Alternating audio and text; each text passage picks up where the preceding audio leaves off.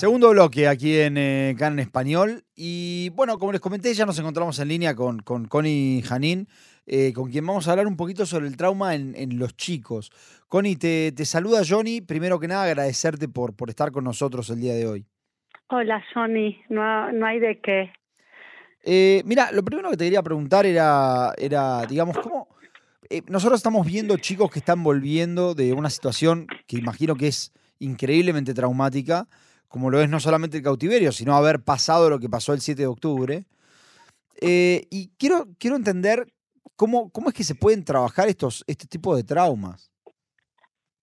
Bueno, primero eh, te cuento que hay todo un equipo de profesionales trabajando. Eh, no tenemos mucha experiencia en trabajo con este tipo de situaciones, pero los profesionales elaboraron un protocolo, son profesionales del Mahón Harub que trabajan con, con niños y dieron una serie de recomendaciones que tiene que ver con la recepción de los niños que fueron secuestrados. Y entre las recomendaciones dijeron, por ejemplo, que de muy de a poco le den a los chicos eh, que vayan como jalando del hilo, que los chicos no cuenten todo de golpe y que sea de una manera paulatina para que no estén tan expuestos. Eh, ni bien los chicos pasaron eh, a manos de la Cruz Roja, que eso también fue otro evento traumático, porque no sé si vieron las imágenes en la televisión, eh, les pidieron en los hospitales que, acondicionen las habitaciones de una manera cálida. A los chicos les dieron ropa nueva, pidieron que no haya ropa de cama de los hospitales, algunos les trajeron algunos juguetes y objetos de, que, que pertenencias de ellos antes de ser secuestrados y hablaron mucho de darle a los chicos la sensación de control que ellos eligen. Por ejemplo, hubo chicos que pidieron que vengan amigos y bueno, les trajeron amigos al hospital, pero que no sea algo que sea eh, abrupto y también hubo chicos que hubo que explicarles paulatinamente pérdidas que ellos sufrieron. Hubo una nena que, por ejemplo, el padre eh, fue asesinado y no sabía. Entonces todo fue también eh, analizado teniendo en cuenta cada caso en particular. Paralelamente, la vuelta a la rutina tiene que ser también eh, algo paulatino, no pueden volver al otro día a la vida que tenían antes de eh, haber sido secuestrados. Hay un trabajo en múltiples dimensiones. Una dimensión es la del chico que vuelve después de haber sufrido un trauma terrible como el secuestro y también la del medio en el cual ese chico eh, vivió hasta el momento del secuestro. Por ejemplo, yo te puedo decir que en la escuela de mi hijo hay una nena que volvió y todavía no ha vuelto a la escuela. La escuela también se prepara para ver cómo la van a recibir, pero todo está hecho de una manera eh, muy cautelosa y tampoco eh, se les puede preguntar a los chicos preguntas que tienen que ver con el cautiverio solo si el chico quiere y de una manera muy cuidadosa. Claro, eso, eso te quería preguntar, ¿no? En particular, ¿cómo se maneja el tema de, de, de, las preguntas? Porque entiendo que también debe ser importante la información que tienen para dar. Capaz que me dirás vos, pero capaz que también es sano dar un espacio para que, para que desahoguen aquello que vivieron y que no se convierta en algo eh, no sé, reprimido? Me, dirás vos.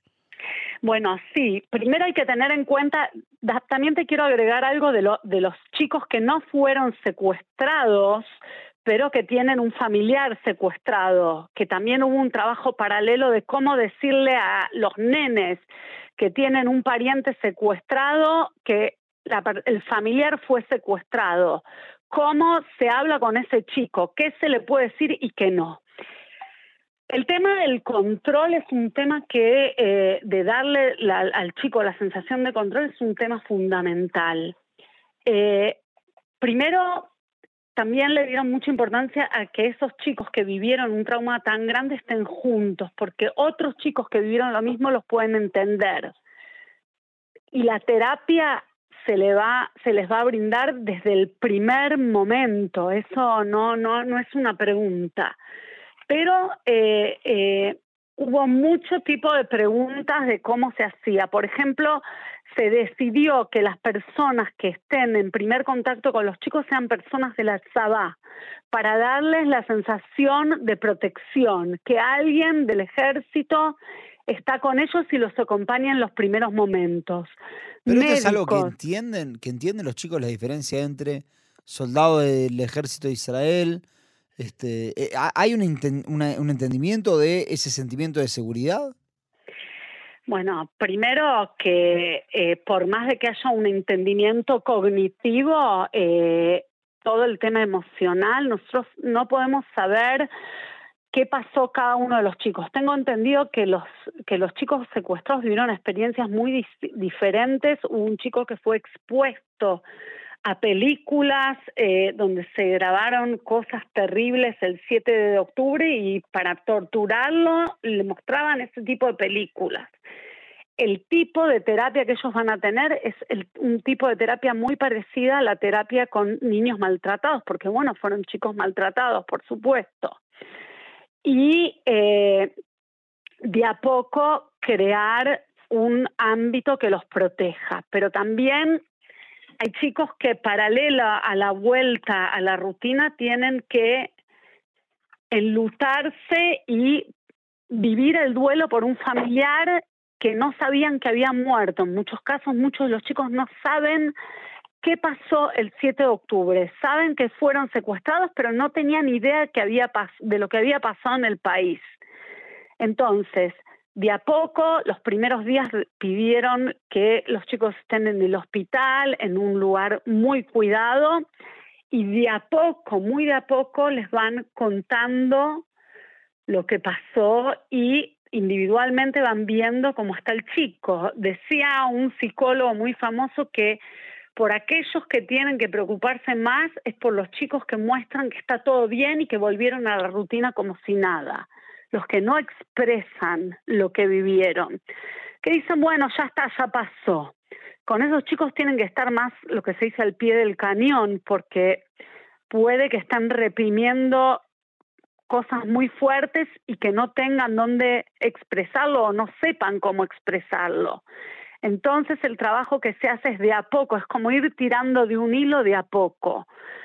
Y bueno, dicen a los, a los eh, terapeutas de darles una sensación de calidez, por supuesto no interpretar mucho, sino darle el lugar para que los chicos se expresen, darles a elegir lo que ellos quieren hacer dentro de lo posible, eh, traerles cosas que les recuerdan a su vida anterior. Una de las nenas secuestradas pidió que le traigan empanadas otra pidió que le traigan sushi, pero a través de ese tipo de cosas pequeñas, hacerles sentir que están de vuelta en su casa y que alguien tiene en cuenta sus deseos y sus necesidades.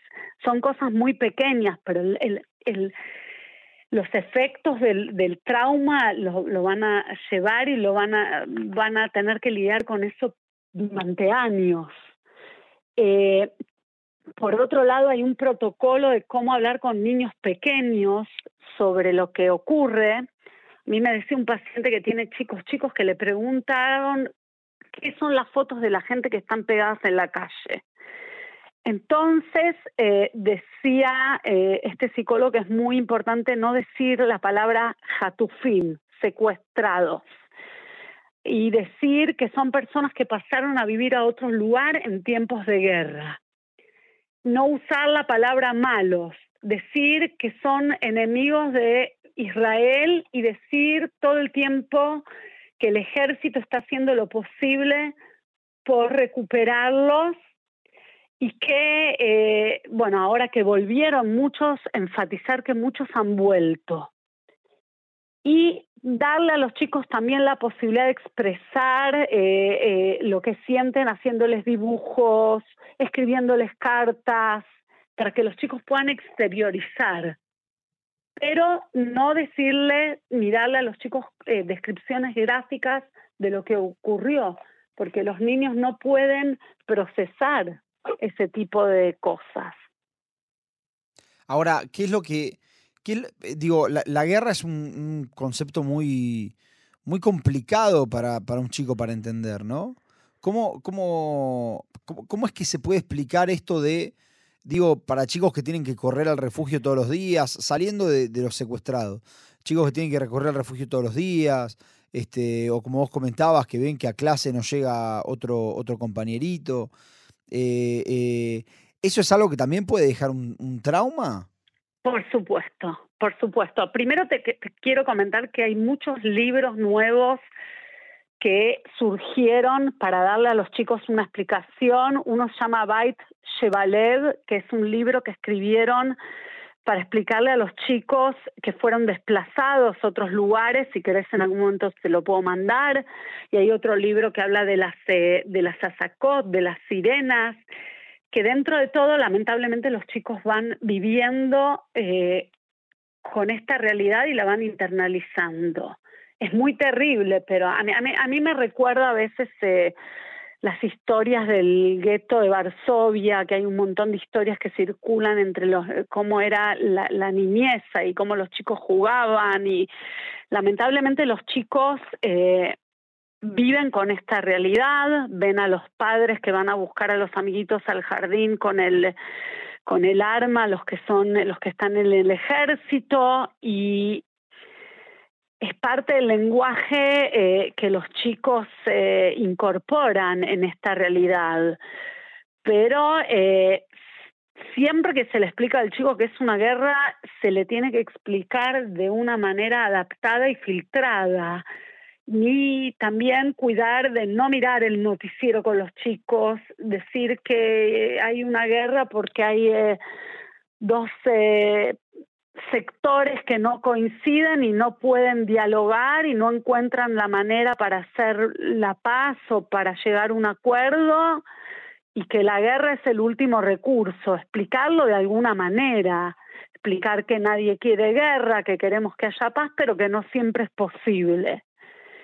Pero decías eh, no, no decir hay un malo, hay un bueno.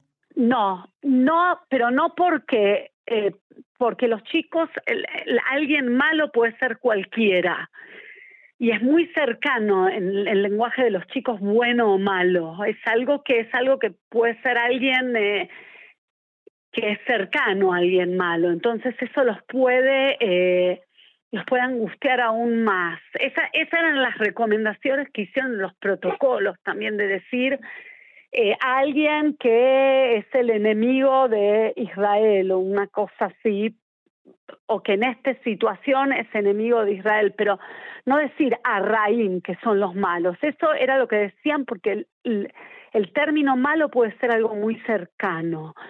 Y también decirle a los chicos que eh, vamos a luchar porque todos vuelvan, que haya un mensaje también que sea optimista, que esto es temporario, que no queremos vivir dentro de una guerra, ese tipo de cosas que los, que los tranquilicen un poco.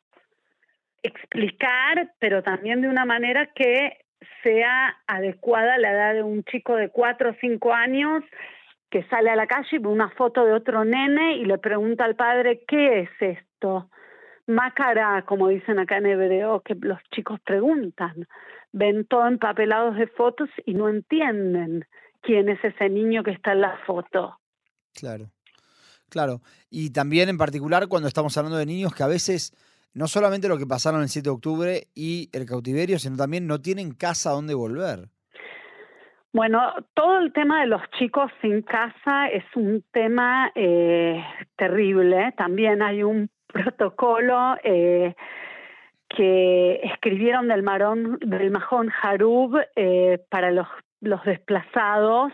Hay un libro que yo si querés te lo mando, pero dice que es muy importante crear una rutina eh, con horarios dentro de lo posible, con horarios fijos, llevarlos al, hotel para que los chicos vean y explicarles dónde se puede estar y dónde no se puede estar, decirle a los chicos que, que se cuidan ciertas reglas y que es importante que digan con quién están. Eh, también lo que dijeron es que es muy importante controlar dónde están los chicos eh, en las redes sociales. Esto es para chicos más grandes. Claro, porque eh, lo, que, lo que hay recorriendo en las redes sociales puede ser horrible. Bueno, sí, justamente lo que contaban, que eso fue en uno de los noticieros, una de las familias desplazadas contaba que lo que ellos vieron dentro de los hoteles era que los chicos jugaban de una manera muy violenta a la guerra. Entonces eso quiere decir que los chicos tratan de catarizar, pero tal vez la catárisis es bueno que la hagan con algún profesional, que hagan una vez por día una charla con los otros chicos que están en el hotel, que cuenten cómo fue su día, que puedan eh, compartir sensaciones. Eh, también están eh, diciendo que es muy importante que que los chicos tengan una cierta certeza, si hay una actividad que se, que se escriba eh, en un grupo de WhatsApp a las 5 de la tarde, nos reunimos a jugar a la pelota para que los chicos puedan sentir cierto control de las situaciones o cierta sensación de que pueden elegir. Y eh, también darles lugar a los chicos, que puedan expresarse, que puedan decir lo que sienten, eh, que siempre ellos tienen un lugar para contar y expresarse. Pero sí, los chicos eh, que fueron desplazados, muchos eh, tienen que expresar la violencia de la situación que tengan que irse de su casa y lo expresan a veces con otros chicos. Claro. Entonces es importante eso. Bueno, Connie, te agradezco, se nos acabó el tiempo lamentablemente, pero es muy interesante, así que la verdad seguramente vamos a volver a hablar en, un futuro próximo. Bueno, bueno, muchas gracias y bueno, si querés después yo te mando el libro y alguien que lo quiera leer o leérselo a sus hijos. Lo, se, lo acercamos, dale. Se lo acercamos. Muchas, muchas gracias, Connie. De nada. Chao, chao.